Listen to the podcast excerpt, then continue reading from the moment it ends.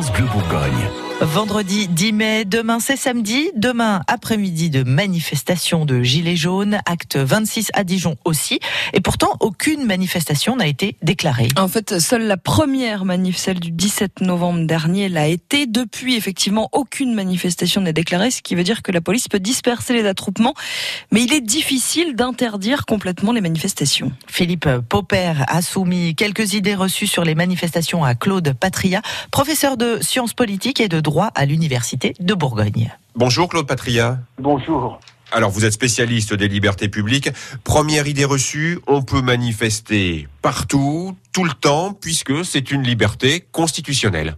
Euh, euh, dans le cadre de la loi et dans les limites posées par la loi. C'est une liberté encadrée. Euh, le principe, c'est que on a toujours le droit de, de manifester et le gouvernement n'a pas à l'interdire, sauf si euh, on contrevient à, à l'ordre public et au respect des biens et des personnes. Deuxième idée reçue, puisqu'il est interdit d'interdire une manifestation, c'est la même chose avec les attroupements. Les gens qui n'ont pas déclaré leur manifestation peuvent faire ce qu'ils veulent.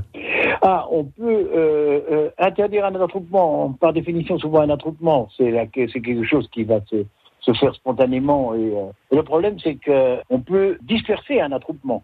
Mais d'une manière générale, il y a quand même un cas de figure où on peut interdire. On n'en est pas là. C'est si euh, on est dans un, dans un état d'urgence. hein. C'est-à-dire qu'on a que l'état d'urgence a été proclamé. Là, il y a une suspension des libertés. Mais euh, c'est à réserver pour des cas extrêmement graves, les émeutes et les dangers sur l'avenir même du régime démocratique. Mais en dehors des cas d'urgence, effectivement, la liberté est générale, simplement, elle doit s'exercer conformément euh, aux, aux règles en vigueur. Et parmi ces règles en vigueur, il y a le fait qu'une manifestation doit être déclarée, ainsi que son parcours signalé.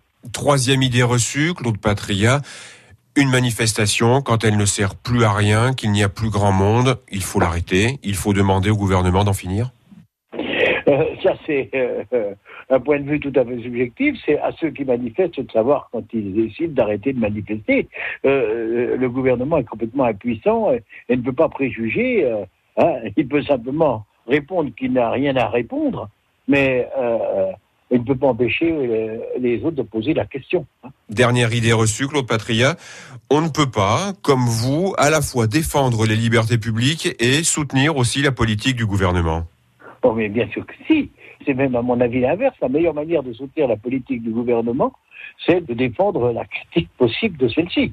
Hein, puisque c'est dans le débat que la démocratie avance, pas dans le cadre figé du totalitarisme. Donc, en résumé, on ne peut pas interdire une manifestation ni un attroupement, mais la police peut disperser ce rassemblement s'il menace l'ordre public ou si les personnes bloquent des voies de circulation, des routes ou encore des voies de tramway. France Bleu Bourgogne.